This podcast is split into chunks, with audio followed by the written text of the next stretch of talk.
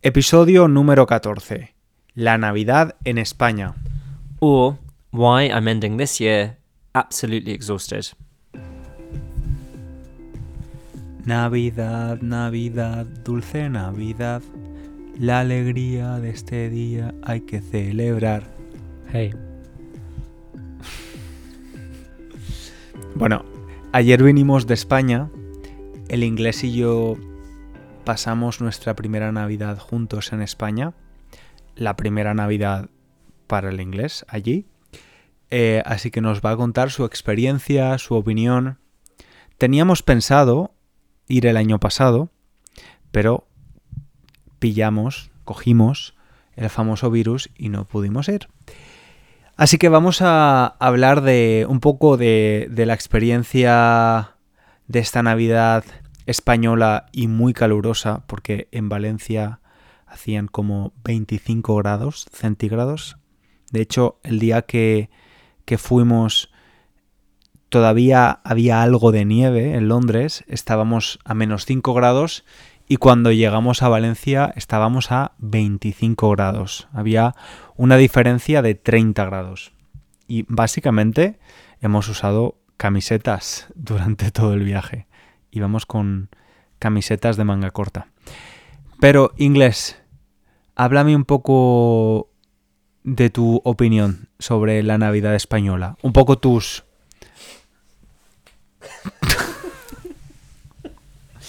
un poco tu, tus consideraciones generales. ok. La verdad es que estoy tratando de ser positivo ah, porque ha sido un viaje muy guay, muy interesante. Me he sentido mucho en casa y me ha, encantado, la verdad, la experiencia de pasar tanto tiempo con toda la familia. Pero ahora mismo estoy medio muerto. Estoy bostezando durante, o estaba bostezando durante todo lo que decías antes. Porque tu familia, aunque me encanta, me he dejado muy cansado, agotado. Y ha sido un viaje que, de socializar muchísimo con tanta gente que no podía hacer más, no podía soportar algún día más, aunque me haya encantado. ¿Tiene sentido? ¡Wow! ¡Wow! Este, este podcast lo escucha mi familia. Sí, pues una de mis personas favoritas de tu familia escucha, lo sé porque me lo ha dicho. Y me he pasado súper bien el día con ella, por ejemplo. Pero estoy, es como estoy muerto. Sí, yo lo decía de broma. Lo entiendo perfectamente porque, bueno, yo me considero introvertido y mi familia es muy grande y me gusta mucho verlos, pero es verdad que disfruto más cuando los veo por separado que en grandes reuniones, que es muy divertido, pero mi batería social se consume muy rápidamente, ¿no? Que hay personas que, que lo disfrutan mucho, yo prefiero como hacer pequeños encuentros con, con menos personas y, mm, y entiendo perfectamente que especialmente para ti en otro idioma, tener que hablar en otro idioma, Totalmente de acuerdo. Y si, oyente, estás pensando en ir a España el año que viene para pasar tu primera Navidad española con la familia de tu novio o novia, deberías prepararte. Porque cuando yo fui por la primera vez, fuimos a una cena o la cena de Navidad con como 40 personas. Quiero decir, 40 miembros de la familia más cercanas, más íntimas de César. Y aunque lo pasé muy bien, es increíblemente difícil hablar con tanta gente, tanta gente siendo, siendo muy española y por eso muy interesada en hablarte y conocerte.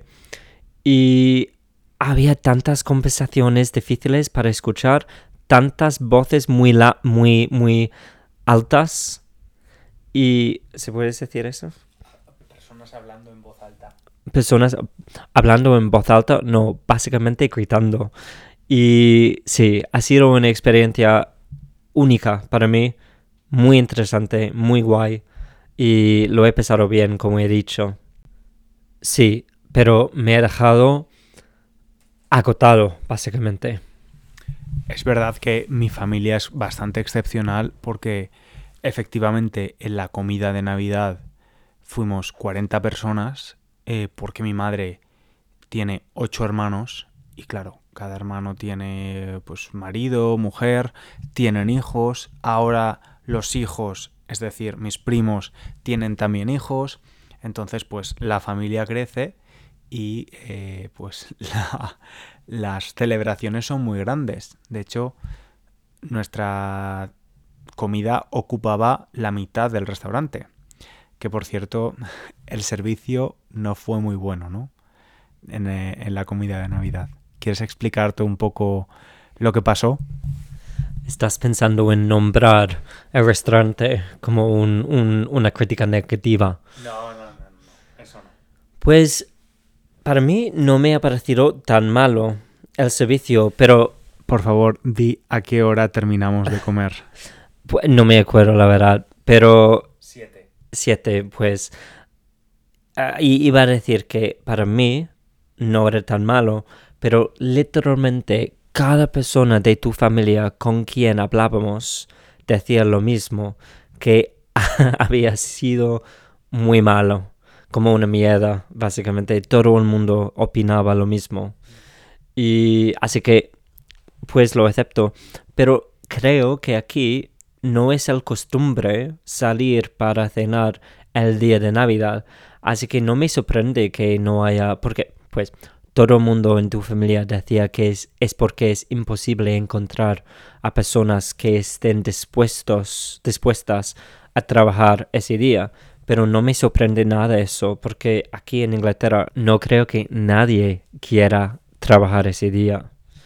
Pues, pero para mí eran amigables y dado que todas las mesas estaban llenas por todo el restaurante, porque había más de un salón, ¿sabes? Así que había muchísima gente y creo que lo hacían, lo manejaban tan bien como fuera posible.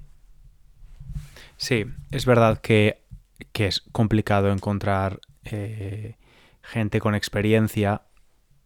Los camareros que había tenían muy buena intención, pero no tenían mucha experiencia.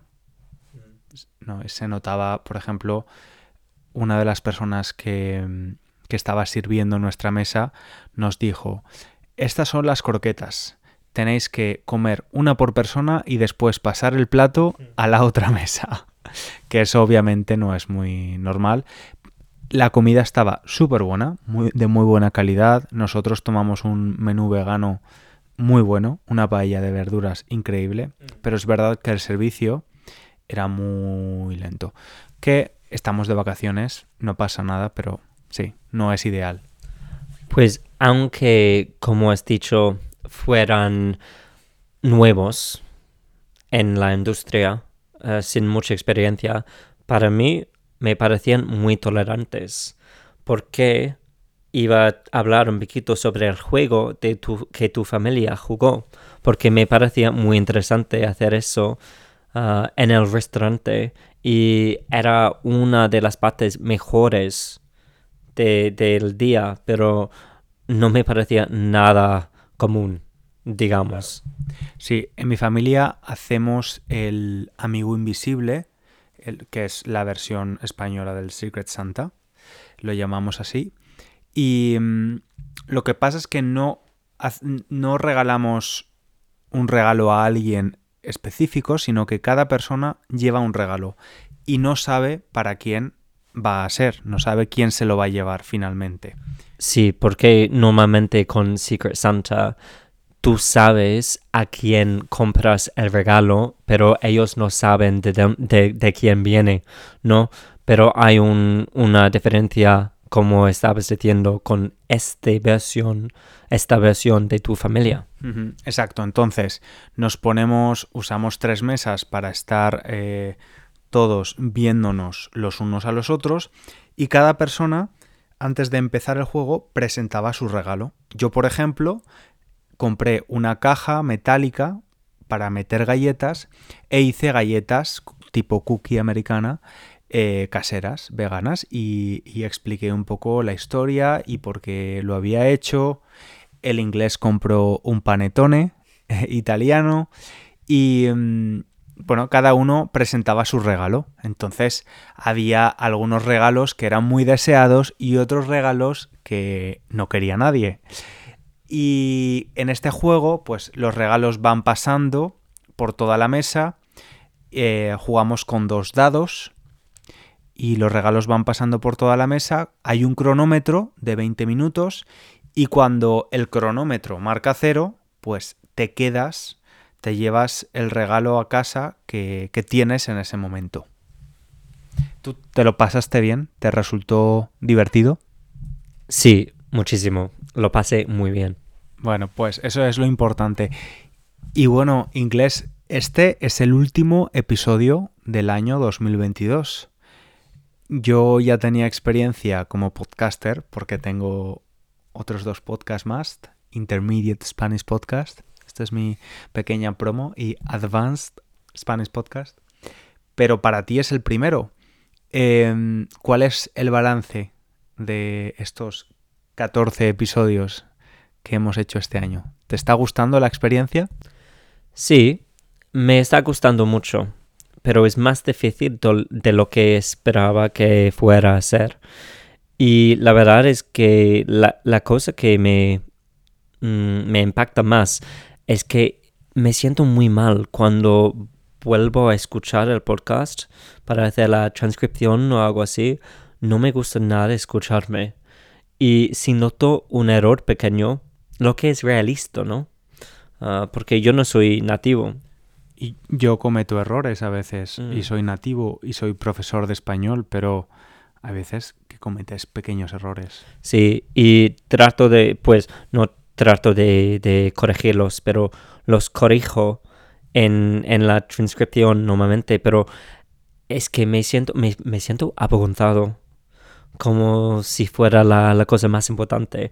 Así que eso es algo que me ha impactado más de lo que pensaba. um, en hacer este podcast. Pero más que Navidad, yo siempre estoy emocionado por, por el año nuevo. Es un momento que significa más para mí.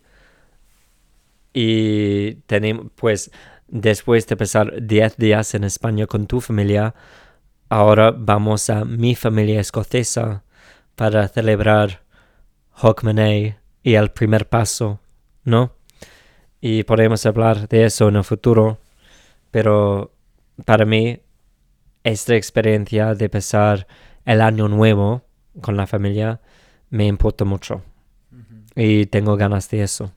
Sí, imagino que para ti la, la Nochevieja es más importante por esa tradición escocesa que hacéis y a mí me gusta mucho también pasar la Nochevieja, la, el, el día 31 de diciembre por la noche.